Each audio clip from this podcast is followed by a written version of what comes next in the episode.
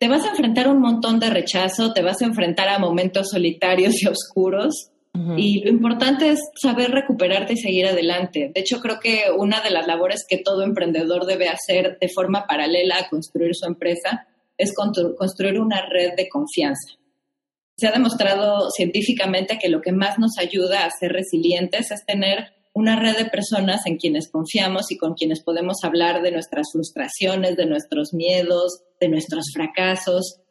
Es un poco como un equilibrista en el circo que va sobre la cuerda floja, balanceándose, caminando paso a paso.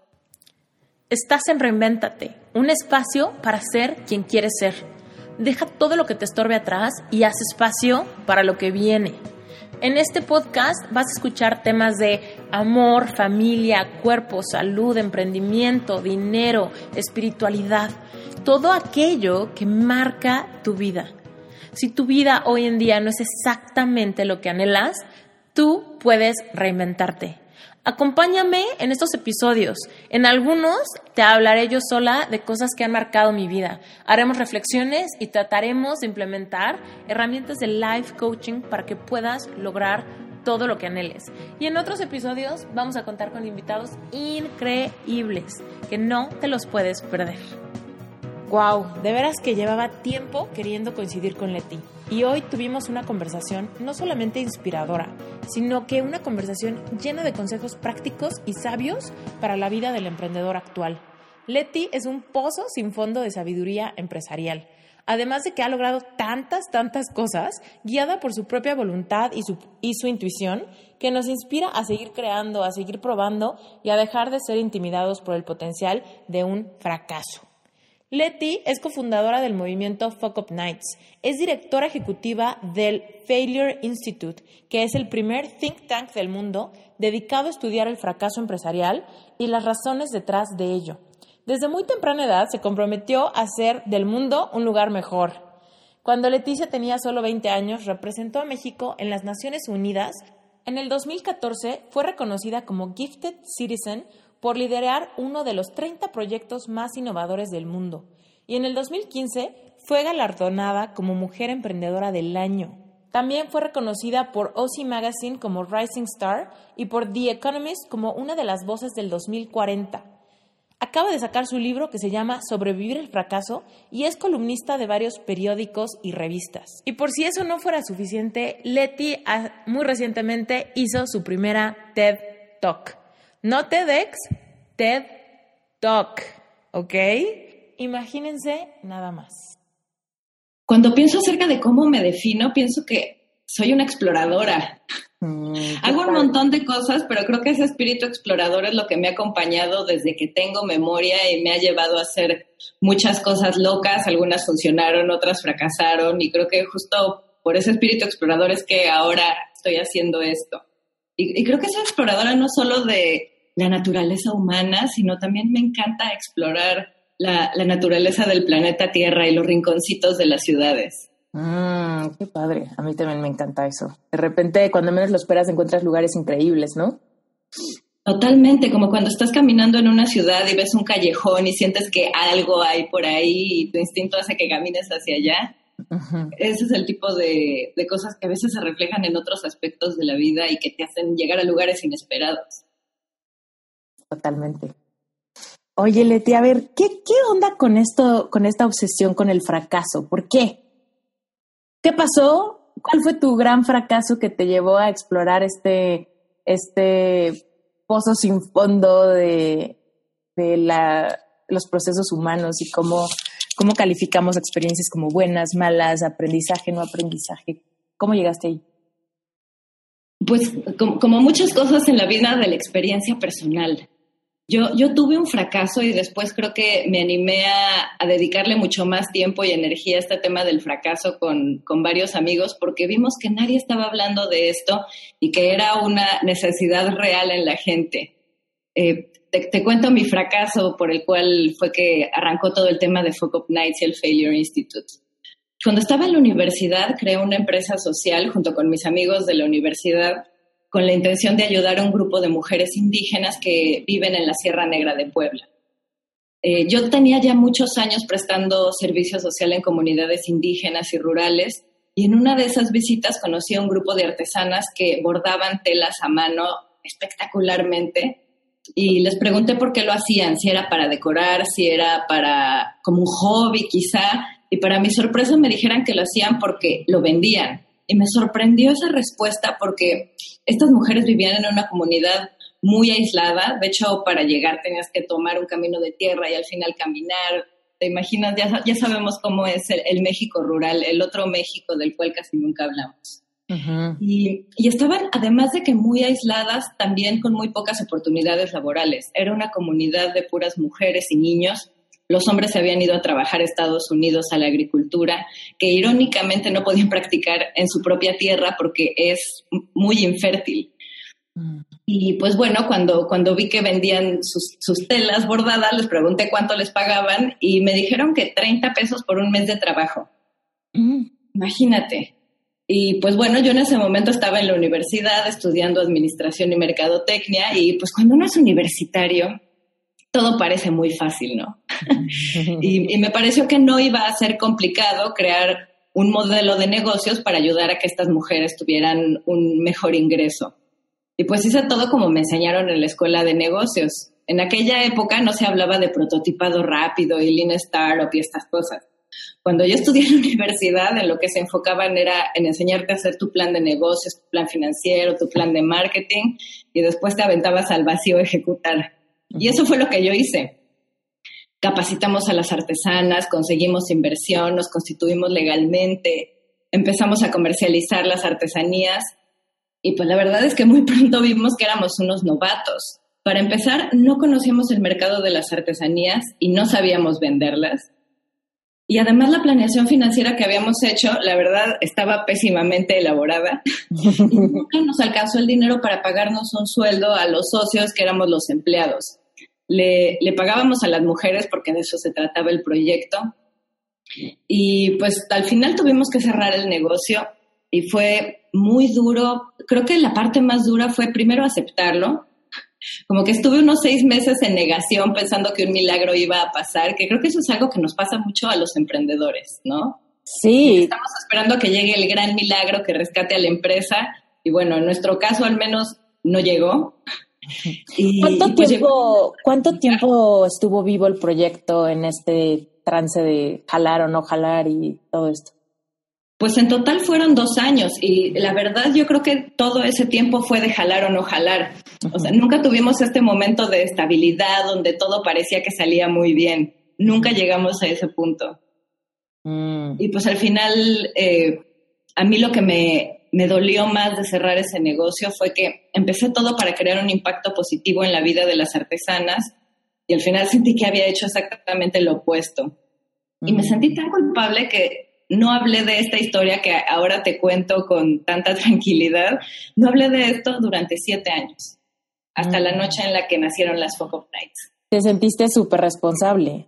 ¿De qué? ¿De los de las expectativas que pudieran haberse hecho y que no y que no hubiera sido o qué, cuál cuál era como tu sentido de qué era culpa o qué era Totalmente, esa es la palabra correcta. Me sentía muy culpable porque antes de que nosotros llegáramos había alguien que le compraba las artesanías a las mujeres.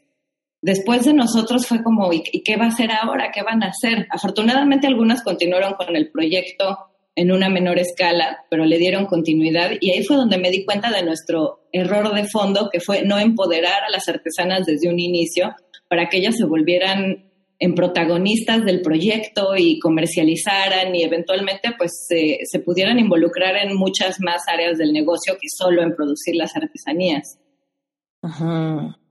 Pero bueno, eso lo tengo ahora ya más claro. Sí, eso, ese, ese entendimiento solo pasa a través de mil años de masticarlo y, y revisar, ¿no? Sí, y sobre todo como ver otros negocios que sí lograron hacer lo que nosotros no pudimos. Mm. Que para mí fue muy inspirador, como que en algún momento yo dije, bueno, a lo mejor esto no funcionó porque es imposible. Y después me encontré otros esfuerzos muy parecidos que sí lograron ser financieramente sostenibles y la verdad me dio mucho gusto y aprendí de su experiencia. Mm. Ok. Y entonces, a partir de este fracaso empiezan las conversaciones de esto, la gente oculta los fracasos o es la parte que no queremos que se enteren de nosotros o qué? Yo creo que nos da miedo hablar del fracaso. De hecho, fue muy curioso aquella noche en la que nacieron las Fuck Up Nights, descubrir que, que mis amigos y yo habíamos tronado negocios, pero nunca habíamos hablado de eso y, después de que nos confesamos nuestras historias de fracaso en los negocios, dijimos, esta conversación estuvo muy buena, tenemos que replicarla con más amigos. Y para que de verdad sucediera, esa misma noche organizamos la primera sesión. Lo primero que decidimos es que tenía que pasar lo antes posible, entonces le hicimos dos semanas después. Y también en ese momento ideamos este modelo de compartir tu fracaso usando 10 imágenes y 7 minutos muy inspiración de Pechacucha, este movimiento japonés que usa 20 imágenes, 20 segundos cada una. Mm. Y también esa noche decidimos qué, qué, nombre iba a tener este experimento. Uno de mis amigos sugirió Fuck Up Nights y todos dijimos, perfecto, vamos por ese nombre. No es un gran nombre, a mí me encanta, sí. Sí, al final creo que se ha convertido en una marca tan poderosa porque genera mucha curiosidad. Incluso quien no sabe qué es lo que va a pasar, simplemente por el nombre tiene ganas de saber qué es lo que va a suceder en la Fuck Up Night. Pero la verdad, el nombre también tuvo implicaciones negativas que en su momento no consideramos. Por ejemplo, la dificultad de comprar publicidad en Internet, ya sea Google, Twitter, Facebook, nada, es como un, un reto constante. Y desde luego, sobre todo al inicio, había mucha gente que no quería colaborar con nosotros solo por el nombre. Mm. Al final, la palabra fuck para quienes hablamos castellano mm, no pesa tanto, pero para quienes hablan inglés de forma nativa, sobre todo para personas más grandes que nosotras, pues todavía es una palabra con un gran estigma. Sí. Pero, ah. ¿sabes qué? Después de seis años, creo que poniendo en una balanza todas las cosas buenas y malas que surgieron a partir de Fuck Up Nights, a partir del nombre Fuck Up Nights, creo que son muchas más las positivas. Sí, o sea, si pudieras regresar en el tiempo, no hubieras dicho, no, ese nombre no. No, en lo absoluto. No, me encanta, porque también creo que habla acerca de este espíritu de, de, atrevernos a ver las cosas sin filtro, atrevernos a hablar de temas incómodos.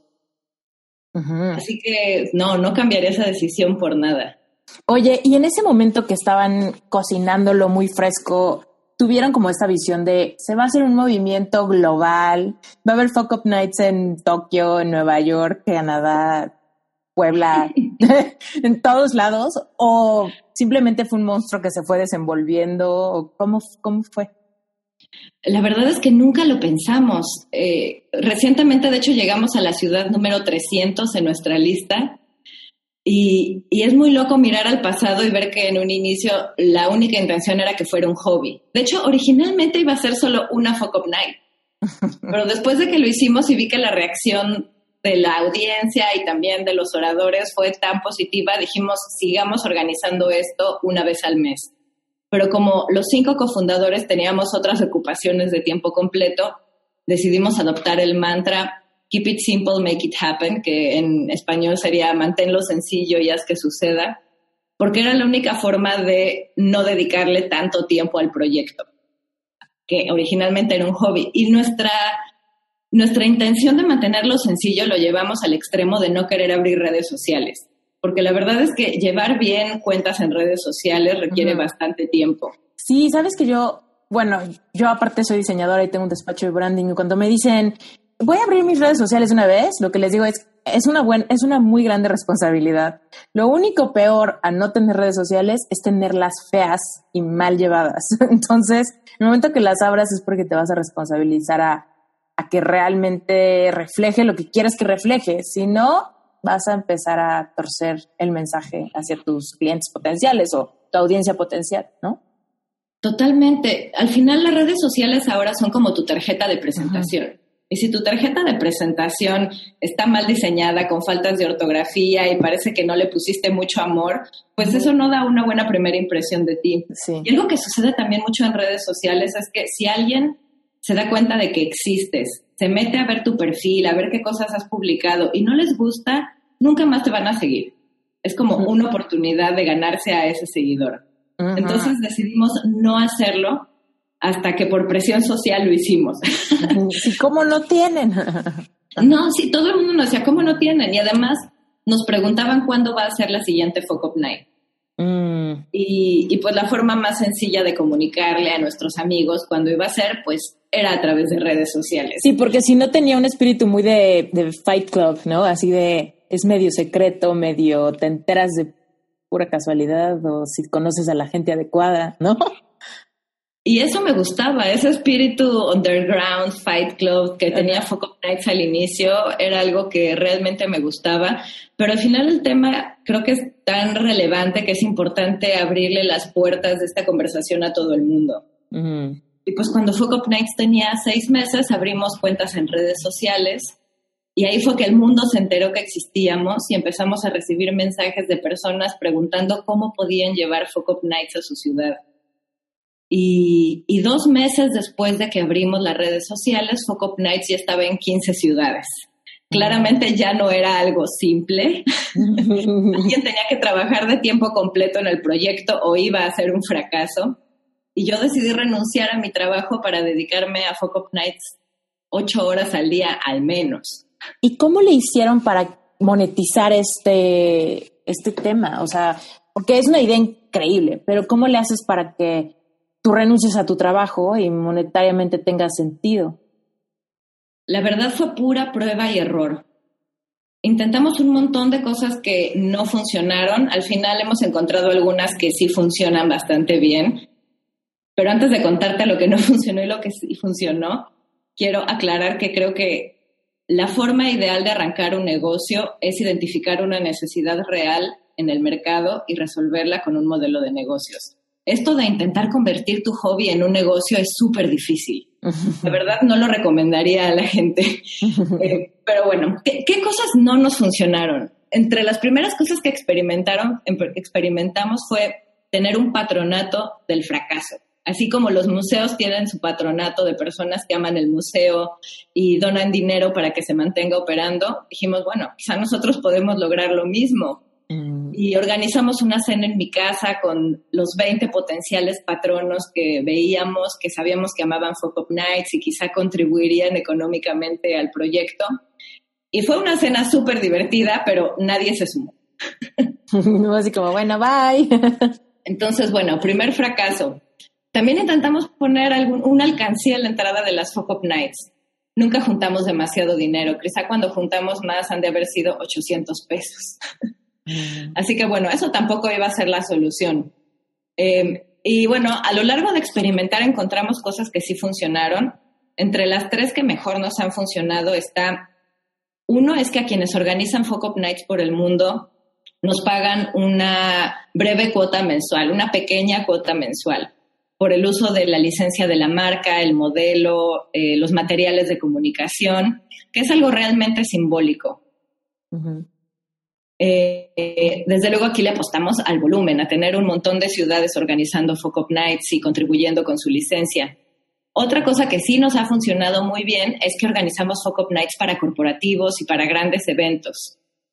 Y al final creo que son Focus Nights que tienen un gran, gran impacto porque puedes cambiar la cultura de un corporativo muy cuadrado, sobre todo cuando logras convencer al CEO, al director financiero, al director legal de que cuenten sus propios fracasos. Creo que cambia mucho la forma de pensar dentro de la empresa. Sí, sí.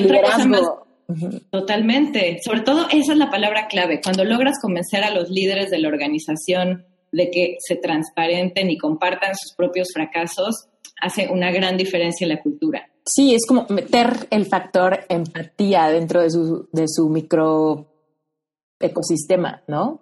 Ya ves a las personas no como tu jefe aislado, sino tal vez como un humano que también batalla como tú, a pesar de que no tengas ese contacto directo con el CEO, ¿no?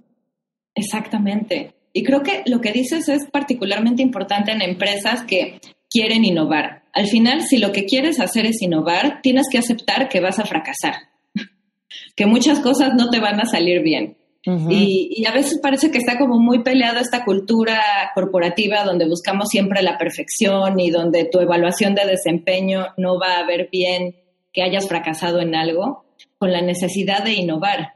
Si no estás abierto a fracasar, difícilmente vas a poder innovar. Claro, totalmente. Y bueno, Y, otra cosa que nos ha ayudado a monetizar el proyecto es la investigación del fracaso. Trabajamos con gobiernos, con bancos de desarrollo, con microfinancieras, con corporativos, para estudiar la dinámica de fracaso en industrias y en regiones específicas. Ahí es cuando... Esto, esto es de Failure Institute, ¿no? O sea, aquí es cuando surge esto, ¿ok? Efectivamente, el Failure Institute surge cuando nos damos cuenta que estábamos reuniendo una gran cantidad de casos de estudio en torno al fracaso empresarial y que es un tema bien difícil de estudiar académicamente porque no hay bases de datos. Bueno, ahora ya las hay porque nosotros la construimos, pero hace seis años no había bases de datos globales de negocios que cerraron y tampoco había casos de estudio documentados. De hecho, cuando hicimos nuestra primera investigación y nos acercamos a los investigadores de, de GADE, de GADE Business School, la Escuela de Negocios del TEC de Monterrey, nos dijeron que, que, les encantaba la idea de investigación porque ellos hace un año habían intentado estudiar el fracaso emprendedor y habían fracasado. Y, justo ese fracaso se debió a que no tenían las bases de datos o casos de estudio para poder ejecutar la investigación. Como te imaginarás, hicimos una super mancuerna y logramos hacer la primera investigación del fracaso en México. Y a partir de ahí no hemos parado, hemos estudiado el fracaso en otros países, en otras industrias, por ejemplo, entre startups de base tecnológica, entre empresas sociales, eh, entre negocios fundados por poblaciones en situación de vulnerabilidad y, creo que el producto de conocimiento del cual me siento más orgullosa es el Global Failure Index, que es un mapa interactivo que contiene toda nuestra base de datos. Es nuestra forma de abrir los datos al mundo y hacerlos accesibles para que cualquier persona se pueda meter y ver en su ciudad qué está pasando en cuanto a la dinámica de fracaso de negocios. wow, mm, está increíble. Mm.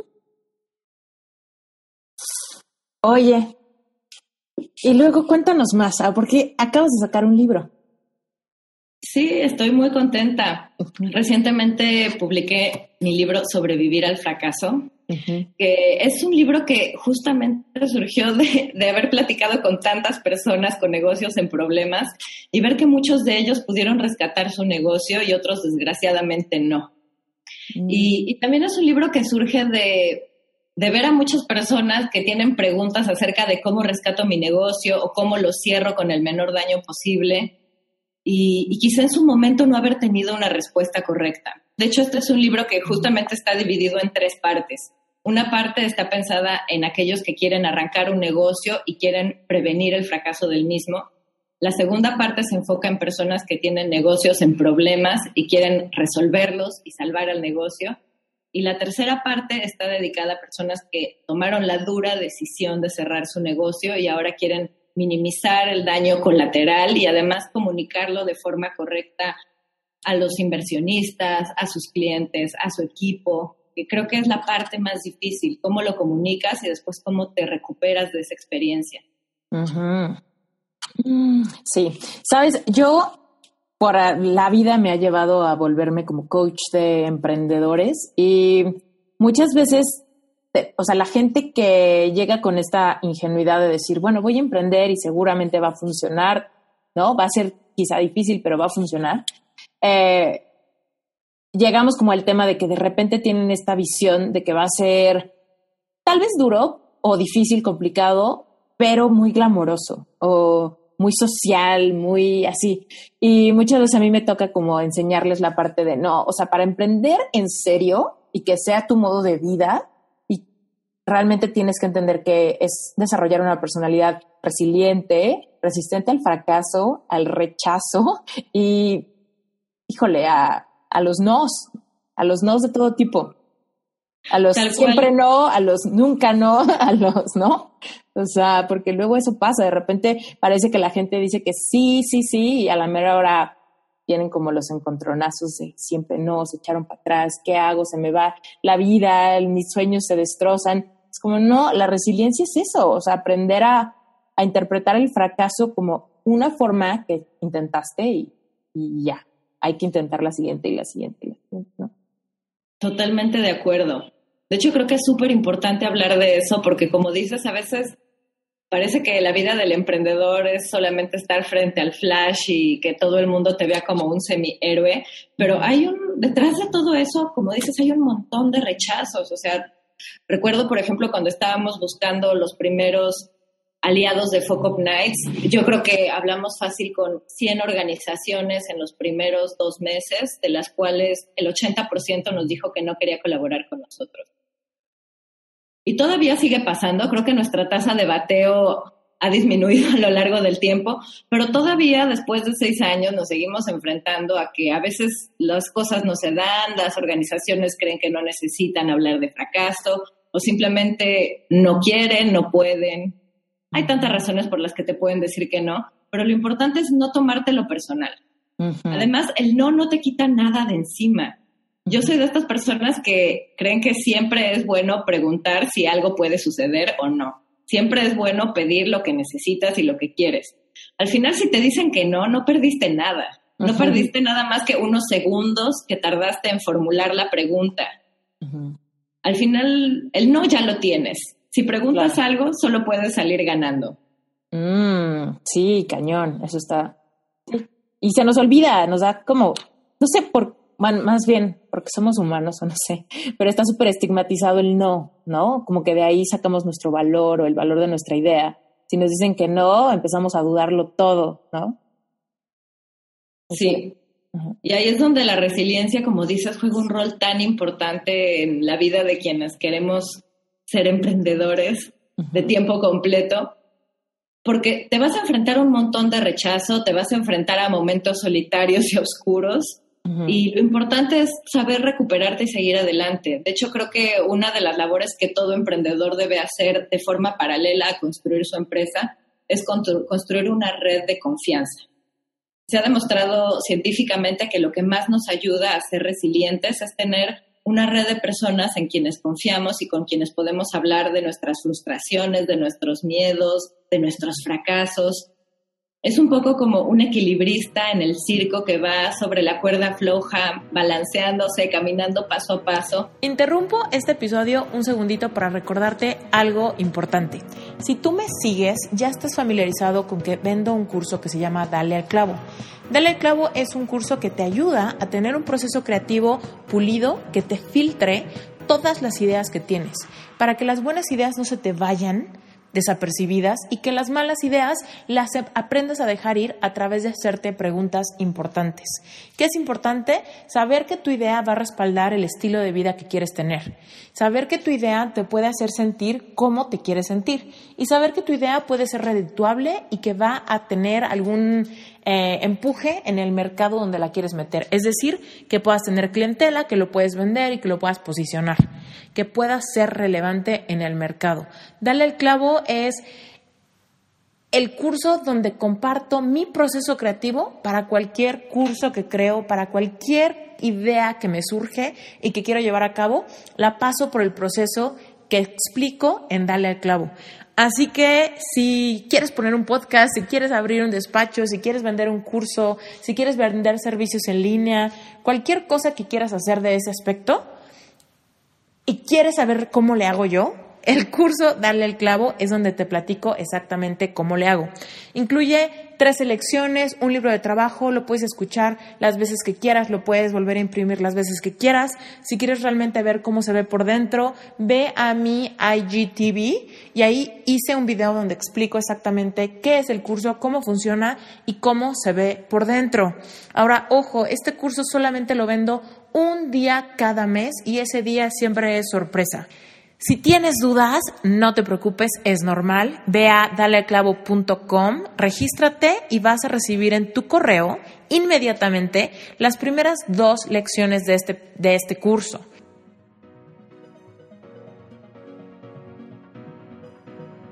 ¿Quieres saber cuáles son las 12 leyes universales?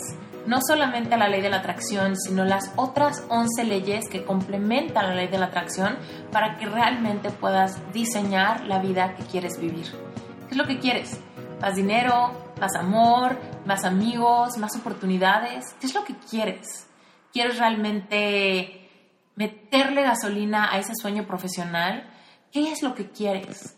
todo aquello que esté en tu corazón, todos aquellos sueños que tengas dentro de ti, pueden ser realidad. Y créeme, soy ferviente creyente de que si Dios puso ciertos sueños en ti, es porque son para ti. Está de tu lado el balón de que realmente tomes ownership, realmente te hagas responsable de estos sueños y luches para lograrlos. Que te quites todos esos cuentos y todas esas historias que te dicen lo que para ti es o no es posible. Todo lo que tú quieras lograr en la vida es posible para ti. Solamente que si no conoces las 12 leyes universales, probablemente estés dejando que tu energía se vaya por las grietas de la duda, del miedo, del no saber o de simplemente tal vez sentirte egoísta.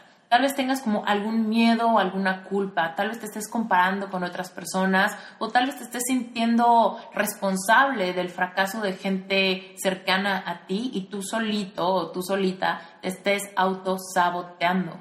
Es momento que te quites todas esas culpas, que te hagas responsable de ti y que permitas que tu grandeza y que la manifestación de tus sueños sea la que contagie a toda la gente que te rodea y seas tú una fuente de inspiración para todos los demás.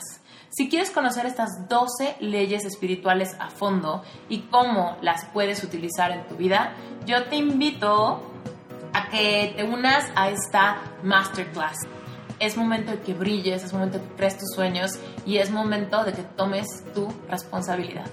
Te mando un beso muy grande, yo soy Esther Iturralde y espero verte del otro lado. Pero tiene confianza de que debajo de él hay una red que lo va a sostener, que lo va a salvar si es que se cae.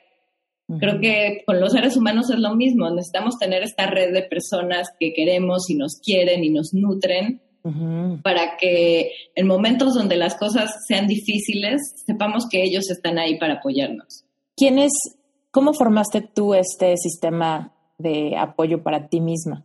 ¿Cómo escoges a esas personas o cómo, cómo se hace? Yo me dejo llevar mucho por el instinto, como que cuando estoy hablando, conviviendo con alguien, pongo atención a cómo me siento y si esa persona mm. me hace sentir bien, si siento que esa convivencia me está nutriendo, procuro esa relación.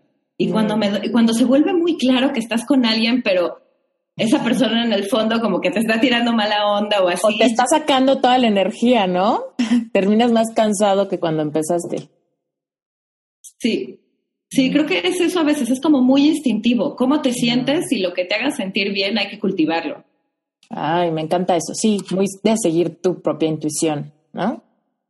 Exactamente. Es sentido nato que tenemos. Muy bien, eso me encanta. Oye, pero espera, todavía quiero saber más del libro. ¿Cuánto te tardaste en escribirlo? ¿Cuándo surgió la idea? ¿Cuál fue esta? ¿Cómo, cómo se disciplina alguien para escribir ese libro? Pues creo que el libro empieza, la historia del libro empezó realmente cuando nacieron las Focus Nights y yo renuncié a mi trabajo. Yo antes era editora de periódicos y revistas de negocios y hacía periodismo de datos. Y cuando empecé a dedicarme a Focus Nights de tiempo completo, extrañaba muchísimo escribir. Me la pasaba escribiendo mails, pero es otro tipo de escritura totalmente. Y platicando con un amigo acerca de lo mucho que extrañaba escribir, me dijo, bueno, tú sigue escribiendo, escribe para ti misma. Sí, nadie te está deteniendo. Empecé a escribir acerca de historias que escuchaba y que me movían, acerca de aprendizajes, acerca de herramientas. Y, y, lo fui haciendo todo en un archivo y de pronto vi que ya tenía como 200 páginas y se lo enseñé a uno de los cofundadores de Focus Nights que me dijo, Leti, tienes que compartir esto con el mundo, no puede ser que vivas solo en tu computadora. Y luego se lo enseñé a mi ex jefe de la revista donde trabajaba y él me dijo, mírale, y voy a ser honesto contigo, la mitad está muy bueno, la mitad no sirve. y, él me ayudó un poco como a limpiar lo que había hecho. Y este es un libro que primero autopubliqué en Amazon. Mm, ¿Hace cuánto fue eso?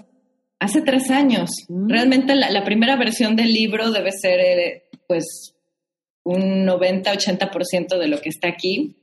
Eh, hace unos meses me contactó un editorial para decirme que si me interesaba llevar este libro a las librerías con su sello. Y, ¿Qué se pues ahora eso? Cuéntanos, ¿qué se siente eso? ¿Qué se siente que una editorial te busque y que te diga eso?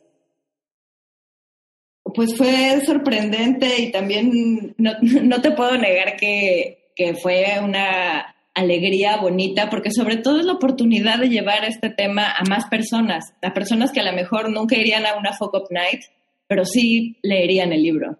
Mm. Oye, y en Amazon, ¿cómo le, cómo le estaba yendo a, tu libro? ¿Cómo?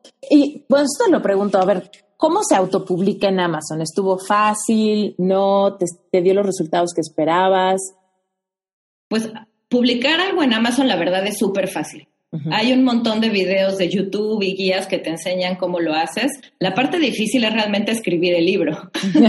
sí, realmente. Como la disciplina del escritor, porque para escribir bien tienes que sentarte a escribir durante varias horas continuas. Lo ideal sería poder hacerlo todos los días. La verdad, yo no lo hago porque no tengo tiempo. Yo de lunes a viernes estoy súper enfocada en el Failure Institute. Pero yo escribo los fines de semana. Cuando tengo un rato libre, me pongo a escribir lo que salga. Y de pronto salían muchas cosas del tema del fracaso y así fue que, que el libro surgió. Y después vino el siguiente paso, ya que estaba gran parte de los contenidos hechos, fue darle forma, convertirlo en capítulos de un libro que tuvieran una secuencia, que contaran una historia y que realmente fueran útiles para el lector. Y, y ya de ahí lo que haces es que subes tu archivo a Amazon, subes la portada, Amazon como que lo arma todo y gracias al mágico poder de las impresoras que tiene Amazon instaladas por el mundo, también puedes imprimir el libro. Es decir, cuando autopublicas un libro en Amazon, no solamente está disponible como libro digital. Si alguien quiere comprar la versión impresa, el archivo se manda a la mega impresora que tenga Amazon más cerca. Se debe imprimir en menos de 24 horas, lo encuadernan y lo mandan al domicilio desde el cual se esté pidiendo. Está impresionante eso, ¿no? Sí, porque antes era la, la forma en la que se el libro era un tiraje gigantesco. Ahora, gracias a Amazon y a otras páginas similares como Lulu, que también sirve para autopublicación, puedes subir tu libro a la nube y que quien quiera tener la versión impresa pueda hacerlo, imprimiendo solamente un ejemplar. Oye, ¿y alguna vez compraste así un ejemplar de tu propio libro para que te llegara físico? Sí, sí, quería verlo, desde luego. ¿Y cómo, cómo queda la calidad del libro, de la portada, el papel y eso? Pues bien, sobre todo si es un libro sencillo, o sea, mi libro es en una sola tinta. Por ahí si quieres hacer algo que tenga varios colores, igual y no sale tan perfecto, pero creo que la calidad es suficientemente buena como para poder leerlo con calma y que querer guardar el libro en lugar de desecharlo cuando terminas de leerlo. Mm, ok, padrísimo. Mm. Y entonces, ¿qué, qué ¿Tú hiciste algún tipo de campaña para, para hacerle promoción a tu libro o, no cuando estaba autopublicado? Lo único que hice fue un evento de lanzamiento. Realmente mi intención era simplemente que estuviera ahí, compartirlo con el mundo. Y creo que es de esas ocasiones en las que cuando hay un producto que la gente realmente quiere, se mueve solo. El libro estuvo durante como dos años entre los más vendidos en Amazon en la categoría de negocios. ¡Ah! ¡Qué padre! Ay, no manches. Eres una persona muy inspiradora. Muy bien. Muchas gracias, Es, el sentimiento es mutuo. Oye, y ahorita tu libro está en todas las librerías. ¿Por qué decirte que ayer traté de comprarlo en el péndulo de Polanco y no estaba? Ah, el libro está en las librerías en Argentina. Ah. Ese es el paso número uno. Ir a Argentina. Está en Amazon para todo el mundo, de momento en Argentina y esperemos que pronto esté en el resto de Hispanoamérica. Ah, ok. Ok. Sí, yo dije, lo necesito comprar, pero en Amazon es mucho mejor comprar libros digitales. La verdad, yo después de tantas veces que me he mudado, ya no quiero cargar más libros en mi vida. Mm, sí. Ya tengo un par de años que prácticamente no compro libros impresos justamente por la flojera de tener que cargarlos en la próxima mudanza. Sí. ¿Sabes a mí también qué me pasa? Que me encanta leer de noche y me encanta esta esta versión de Night Mode en el iPad donde ves todo negro y las letritas en blanco y poder leer así y cuando quiero dejar de leer solo aviento el iPad y me quedo dormida. O sea, como que me encanta esa parte y no estar así como con la luz y... Sí, tiene su lado muy práctico. Muy bien, perfecto. Además, saber que puedes traer contigo siempre cientos de libros, a mí me encanta. Como que antes, si, te ibas de viaje, si te ibas de vacaciones, decías que el libro de este viaje va a ser este. sí. sí, ahora tienes tantos que no sé si a ti te pasa igual que a mí, pero a lo mejor tengo, en el último mes me de haber descargado 15 libros y he leído como de casi todos el 10%, de alguno, otro más ya casi lo termino. Sí. A mí me encanta la parte de, o sea, me, encanta la inmediatez, ¿no? De que me puedo meter y busco y puedo leer inmediatamente el sample, ¿no? Y ya veo si quiero seguirme o, o no o qué. Es cierto, es cierto. De hecho, creo que los niños de ahora no van a saber lo que es la peregrinación por las librerías buscando el libro que te pidieron leer en la escuela y que solo lo tenían en un lugar muy específico. sí, cañón. Ah. Oye, y cuéntanos, ¿qué sigue? ¿Qué estás ahorita tratando de lograr o a dónde va, Leti? Pues creo que estoy en un momento de mi vida en el que veo que lo que más me mueve es el impacto que tengo, sobre todo en el desarrollo de las personas menos favorecidas. Eso es algo que, como ya sabes, me ha acompañado desde la adolescencia y ahora lo tengo cada vez más claro. Siento que en, en los países en vías de desarrollo nos podemos quedar rezagados en muchas cosas muy graves, sobre todo ahora que la cuarta revolución industrial ya es un hecho. Por cuarta revolución industrial me refiero a todos los cambios que la inteligencia artificial y la automatización va a tener en los negocios. Mm. Pienso, por ejemplo, en el caso de México, que es un país donde la economía se basa mucho en la manufactura. Cuando muchos procesos de, auto, de manufactura se automaticen, ¿qué va a pasar con todas esas personas que trabajan en las fábricas? Desde luego, también la cuarta revolución industrial está creando nuevas fuentes de empleo, pero es inviable pensar que todo el mundo se va a convertir en Uber driver o que va a empezar a que va a entrar al gig economy, a este como esta economía que se basa en hacer cosas, productos muy enfocados. No sé si conoces este servicio Fiverr. Ajá, y es un poco mi pesadilla. Te voy a decir porque, pues yo teniendo un despacho de diseño, me meto a Fiverr y veo que hay 20 personas dispuestas a hacer un logotipo por 5 dólares en 24 horas. Me quiero dar un tiro. es como, ¿qué? Sí, bueno, también la, calidad seguramente de lo que puedes contratar en esa página versus lo que puedes hacer en tu despacho no tiene comparación. Sí. Eh, pero al final siento que sí, como como humanidad estamos en un punto de inflexión muy fuerte y creo que desde el Failure Institute y Focus Nights podemos aportar a que el cambio se dé de una forma inclusiva y de una forma sostenible. Por ejemplo, cada vez más escuchamos historias de negocios que fracasan porque el negocio no se pudo adaptar al cambio tecnológico o el emprendedor no tenía las competencias digitales para competir. Y y creemos que por ahí hay todavía mucho que hacer. En particular desde el Failure Institute nos interesa explorar mucho más el estudio del fracaso en países en vías de desarrollo, entre poblaciones en situación de vulnerabilidad, porque ahí es donde todavía falta mucha información. Y sobre todo si queremos que quienes hacen las políticas públicas puedan tomar decisiones basadas en evidencia, hay que crear esa evidencia que todavía no está ahí, para que entendamos cuál es la mejor forma de apoyar un negocio que crea una mujer que vive en una zona rural, por ejemplo. Mm. Si no hemos estudiado ese tema, va a ser difícil tomar las decisiones correctas. Sí, y es súper importante ser adaptables, ¿no? Hay veces que decimos, no, eso me, me aterra que pase eso, me aterra que tal vez el diseño se vuelva, el diseño pensado, lento, tal, se vuelva obsoleto, me da miedo, entonces bloqueo esa, esa idea, bloqueo esa realidad, me encierro en mis cuatro paredes, pretendo que no existe. Es como lo peor que se puede hacer, ¿no? Porque entonces te pierdes, es como meterte en un búnker de tu negación de que el mundo no está evolucionando. Cuando salgas del búnker va a ser más duro el trancazo. Totalmente, porque la vida te va a sacar del búnker tarde o temprano. Sí, creo que es súper importante que hagamos un esfuerzo consciente de salir de nuestra burbuja.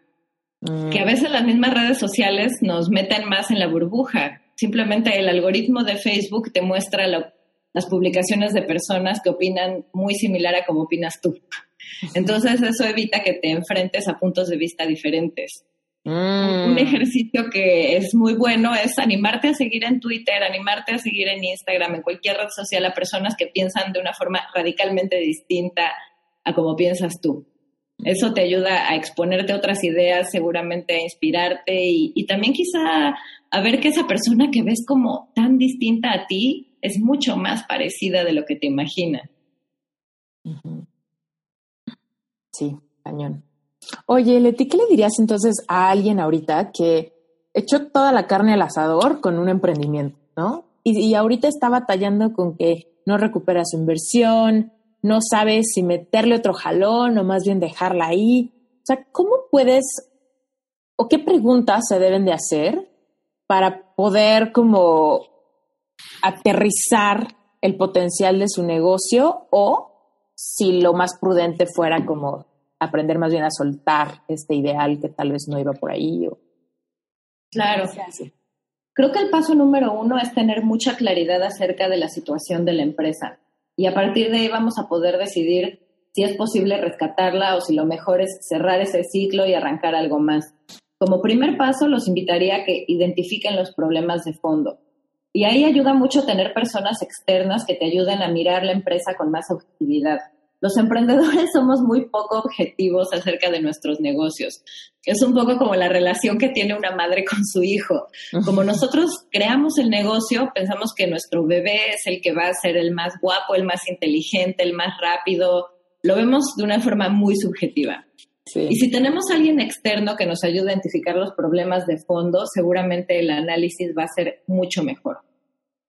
Y un paso importantísimo dentro de ese proceso de analizar el negocio es revisar las finanzas. Muchas veces el, el, emprendedor no es un experto en finanzas ni tiene por qué serlo. Ahí lo importante es, número uno, reconocer que la contabilidad no es para negocios que van mal. La contabilidad es para todos los negocios. Y si no estás llevando una contabilidad seria de tu negocio, prácticamente lo estás condenando al fracaso. Y si tu negocio ya está en problemas y la contabilidad, las finanzas no son lo tuyo y tampoco tienes un contador cercano, consíguete uno lo antes posible, aunque tengas que darle un porcentaje de acciones de tu empresa, no importa. Porque la parte, algo que hemos encontrado en el Failure Institute es que la mayoría de los negocios fracasan por mala planeación financiera.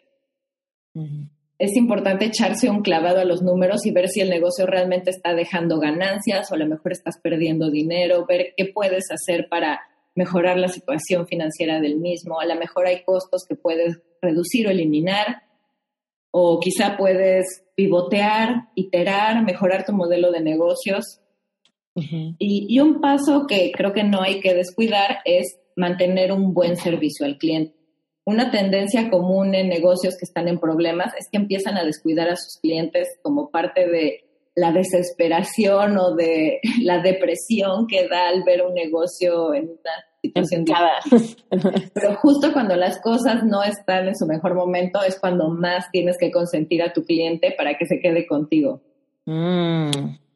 Y, y pues si al final de este ejercicio te das cuenta que financieramente el negocio no va bien, si no sabes cómo levantar inversión o si simplemente tu, tu salud mental de ese momento crees que no es suficientemente buena como para rescatarlo, se vale hacer una pausa, se vale incluso cerrar el proyecto. Hay un libro de Seth Godin que se llama The Deep, que justamente habla de este tema, acerca de en qué momentos hay que abandonar proyectos, trabajos, empresas, hasta relaciones de pareja y en qué momentos hay que echarle ganas para rescatarlo y seguir adelante. Seth Godin habla de que the deep, o lo que sería eh, como la parte más baja de una onda, puede irse por dos caminos. Hay veces en las que después de este valle de la muerte viene, llega la luz y puedes realmente renacer, renacer como ave fénix. Y hay momentos en los que te vas a quedar allá abajo eternamente. Hay que tener mucha más claridad de información acerca de dónde estás tú, qué es lo que quieres para tomar la decisión correcta. De hecho, a quienes nos estén escuchando les recomiendo que, obvio, además de que lean mi libro Sobrevivir al fracaso, que lean The Deep. Es un libro chiquito, te lo lees en una hora y te da mucha luz acerca de si deberías continuar con ese proyecto o no. Mm, es importante hablar de esto y hacernos estos cuestionamientos, por duros que sean, creo que es por el costo de oportunidad que tienes. El costo de oportunidad es un término que usan los economistas para referirse a lo que podrías estar ganando si no estuvieras haciendo esto. Mm. Imagínense todo este tiempo y energía que estamos dedicando a un negocio que quizá no va a ser exitoso si se lo dedicáramos a otra cosa. A lo mejor ahí sí podríamos alcanzar una estabilidad y una satisfacción mucho más profunda. Darte cuenta cuando te está saliendo más caro el caldo que las albóndigas. sí, total. Sí, creo que es algo que requiere también ser, como tener una atención plena muy fuerte a cómo te sientes tú y cómo está el negocio, cómo está el equipo. Mm, sí, mm, está padrísimo. Oye, Leti, cuéntanos cuáles son tus hábitos de éxito. O sea, ¿cómo le haces para mantenerte informadísima? Todo, e, toda esta cosa que tú traes, ¿cómo la alimentas día a día para mantenerte, no sé, motivada, con toda la pila, con todas las ganas de trabajar todos los días y avanzar con todas las cosas que haces, seguir explorando. Yo, yo creo que la clave es hacer cosas sencillas de forma constante.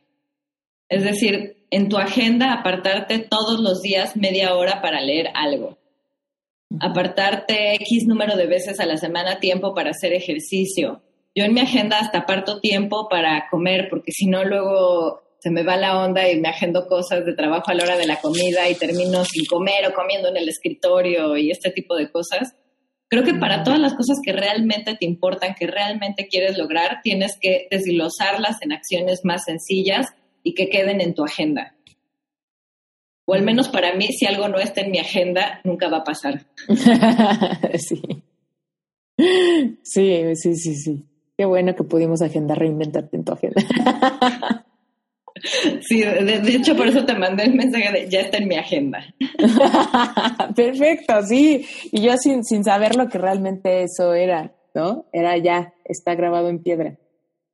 Oye, por ejemplo, tú, ¿cómo llevas tu agenda? ¿Digital o en papel? Digital. Mm. Sí, durante muchos años la llevé en papel y yo creo que hace unos siete años, es que yo llevo agenda desde mucho tiempo, yo recuerdo desde la secundaria ya tenía como mi pequeña agenda por escrito y hasta hace unos siete años cambié a agenda digital y ahora toda mi vida está en Google Calendar. Sí. También porque hace sencillo, por ejemplo, compartir tu agenda con otras personas, sobre todo con el equipo, para que podamos ponernos de acuerdo en qué momento nos vamos a reunir a platicar de cierto tema. Si todos podemos ver la agenda de todos, es mucho más sencillo encontrar ese momento en el que coincidimos. Oye, ¿y tu esquema de trabajo así en equipo es en presencial, remoto? ¿Cómo es que se organizan pues en Focus Nights tenemos una oficina a la cual casi todos van todos los días, pero en realidad no tenemos un horario de trabajo. De hecho, trabajamos totalmente por objetivos. Para nosotros lo importante no es cuántas horas estás sentado frente a tu computadora, sino que logres tus metas con calidad y a tiempo. Mm. Y bueno, yo trabajo mucho remoto porque viajo bastante, pero eso también me obliga a ser muy disciplinada y saber que pase lo que pase a cierta hora ya tengo que estar sentada, que tengo que, por ejemplo, apartarme una hora para contestar mails idealmente en la mañana, otra hora en la tarde. Y, como tener estas pequeñas cosas que realmente importan de forma inamovible en la agenda. Sí, Está padrísimo eso. A mí me gusta mucho también el tema de tener la movilidad y trabajar remoto y seguir haciendo tu vida, pero sin, sin detenerte porque estás viajando, porque lo que sea. Oye, antes de que te nos vayas, quiero que nos cuentes el behind the scenes de cómo estuvo tu TED Talk, porque también fue hace muy poquito tiempo. Ah, pues fue una experiencia muy intensa, pero muy enriquecedora. Fíjate que ya había dado un par de pláticas TED, pero eran estas TEDx. sí. Eh, te, exigen mucho y te obligan a pensar muy bien en la idea que quieres compartir y a ensayar, porque al final esa es la esencia de TED.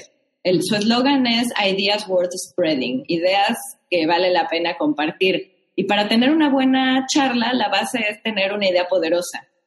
Pero hacerlo en un evento TED oficial, que en mi caso fue el evento TED oficial que se hace en Nueva York, pues fue mucho más intenso de lo que me hubiera imaginado, sobre todo por la parte de la idea. Como primer paso te hacen pensar mucho en cuál es tu idea y te, te debaten mucho la idea. Si de realmente esa idea es novedosa, realmente vale la pena compartirla y te hacen que te cuestiones hasta casi lo que estás haciendo. Y ya que llegas a tu idea, escribes todo lo que vas a decir y te empiezan a cuestionar lo que escribiste. O sea, es como un montón de cuestionamientos a lo largo de este proceso.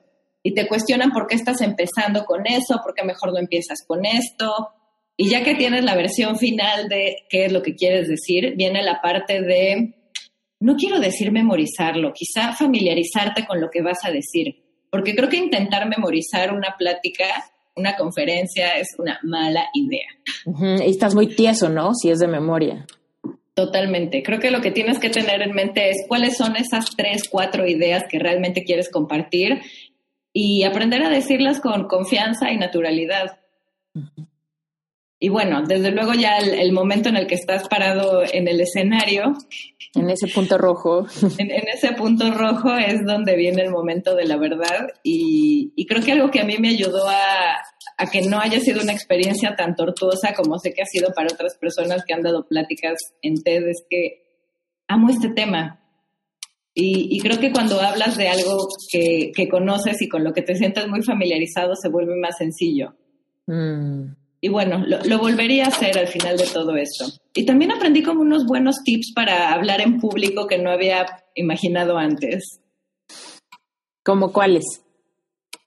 Mm, por ejemplo, muchas cosas relacionadas con postura corporal y cómo la forma en la que te paras hace que tu voz se proyecte de una o de otra forma. Eh, ¿Qué hacer con los brazos? Que a veces esa es una pregunta que todo el mundo tiene, así que hago con los brazos, sobre todo en TED que no tienes un micrófono y no tienes nada como para distraer la atención de los brazos. Mm, y, también yo creo mucho en el tema de las power poses, como estas ah. poses de poder que te recomiendan hacer antes de hablar en público, así tipo mujer maravilla con las manos en la cadera y así. Este, pues sí influye mucho en el tipo de hormonas que segregas en el momento y eso te ayuda a sentirte más tranquilo y más seguro al hablar en público. Oye, ¿y cómo o sea, ¿cómo se dio que estuvieras en? O sea, ¿es algo igual? ¿Es algo que te buscó a ti? ¿Es algo que se cruzó en tu camino? ¿Es algo que tú buscaste? ¿Tenías el sueño o fue algo repentino? ¿Cómo fue eso? Porque sé que es un sueño muy común, ¿no? O sea, mucha gente dice, algún día voy a dar una plática en TED. ¿Tú eras de esas personas o no? Mm, la verdad es que no. y, como se dio es que ellos me buscaron, me, me, dijeron, Leti, nos encanta, nos encanta tu perfil y creemos que es importante hablar del fracaso, pero sentimos que este es un tema del cual todo se ha dicho. Te retamos a que nos propongas una idea nueva en torno al fracaso que nunca se haya compartido. Y bueno, ¿qué reto me pusieron? Sí, le dediqué un tiempo a, pensar en qué no se había dicho, a revisar qué pláticas TED ya existían, qué artículos ya se habían publicado, qué libros ya existían. Y, al final decidí enfocarme. Eh, el tema de mi plática va, va, a ser un poco un spoiler, pero también está bueno decirlo para que cuando publiquen el video tengan curiosidad de verlo. Es acerca es un cuestionamiento al mantra de fracasar rápido o fail fast, como dirían en Silicon Valley. Y, planteo esta idea de que probablemente no siempre es lo mejor fracasar rápido, sino que tenemos que aprender a fracasar de una forma más consciente o más mindful. Mm, mm, ya quiero escucharla. ¿Y cuánto tiempo se tardan en publicarla? Pues yo me imagino que el próximo mes ya saldrá. Leti, muchísimas gracias por tu tiempo. De verdad. Gracias a ti, Esther. Que la disfruté muchísimo, estoy segura que la audiencia lo va a disfrutar igual y estamos ansiosos de que publiquen tu plática para poderla ver y también ansiosos de encontrar tu libro. ¿Tu libro está en, en iBooks también o no? Sí, está en iBooks, en Amazon, en Google Reader y para quien quiera saber más puede entrar a sobreviviralfracaso.com. Si te gustó este episodio y sientes que te contagia esta energía de poder conectar, de poder atraer a tu vida todas las oportunidades que necesitas y sobre todo confiar que estás en el momento correcto, haciendo lo correcto, a pesar de que puedes enfrentar diferentes dificultades, a pesar de los obstáculos, a pesar de los retos de la vida, de todos modos, si tú quieres adoptar una forma de pensar que te ayude a co-crear tu vida, tu carrera, tu vida amorosa, tu salud, las oportunidades que tienes, tú puedes hacerlo. Tal vez tengas dos obstáculos. Si tu primer obstáculo es que no sabes cómo aterrizar tus ideas para poder darle seguimiento y volverlas en algo tangible, si tú tienes ideas que se quedaron muy verdes, lo que necesitas hacer es entrar a darle al clavo. Recuerda, lo único que necesitas hacer es meterte a dalealclavo.com y registrarte.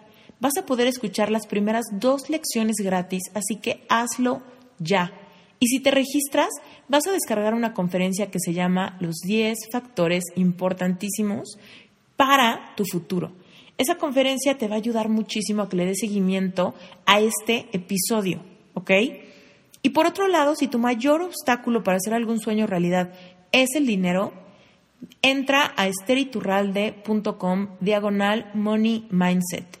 Empieza a usar técnicas de programación neurolingüística para poder quitar, reemplazar todas las creencias limitantes que tienes en cuanto al dinero y poder liberarte de esa sensación de nunca tener lo suficiente para poder hacer realidad tus sueños. Créeme, sí se puede. Entra al clavo, regístrate, haz las primeras dos lecciones, descarga la conferencia, lleva a cabo la, la, conferencia también, entra a Money Mindset, revisa los videos que hay ahí y si es algo para ti, sigue tu intuición y métete. Eres tú la única persona que puede realmente tomar el volante de tu vida, voltearlo y cambiar de dirección. Si no eres completamente feliz haciendo lo que estás haciendo ahorita, depende de ti generar un cambio. ¿Quieres tener más dinero? Sinceramente, voltea y ve a tu alrededor. ¿Qué harías si tuvieras más dinero? ¿Qué harías si tu panorama financiero pudiera cambiar completamente? ¿Cambiarías de trabajo? ¿Comprarías esa casa? ¿Viajarías? ¿Ayudarías a tu familia? ¿Ayudarías a otros? ¿Qué harías? Te voy a decir una cosa muy importante. Mucha gente tiene miedo a hablar del dinero porque parece de mala educación. Te quiero invitar a que hagas un challenge conmigo. Dura cuatro días, es gratis. Lo único que tienes que hacer es entrar a Esther Iturralde y hasta arriba vas a ver una barrita donde vas a poder suscribirte al Money Mindset Challenge. Son cuatro días. Cada día te va a llegar un video con una actividad especial para que te pongas las pilas y empieces a cambiar tu realidad financiera. Vas a aprender cuatro principios súper básicos e importantes que van a empezar a generar unos cimientos muy firmes para que entonces de verdad puedas tener claridad y sepas cómo y por dónde empezar a identificar tus creencias limitantes en cuanto al dinero. Cuatro días, cuatro videos, entra, es una actividad tú conmigo. Haz el Money Challenge y verás lo que te puedes encontrar en tus creencias limitantes. Van a ser cosas muy sencillas, pero que realmente van a marcar un punto importante en tu vida. Y créeme, cuando hay claridad, empieza a haber cambios. En mi vida todo pasó muy rápido. Con un libro, con una frase, de repente me cayó el 20 de que yo podía tener el control de mis finanzas, de que mi realidad económica no era un castigo divino, ni era culpa del país, de la cultura o del presidente. Me di cuenta que realmente yo podía tomar el control de mi lana si simplemente me atrevía a hacerme responsable, a cambiar mi realidad.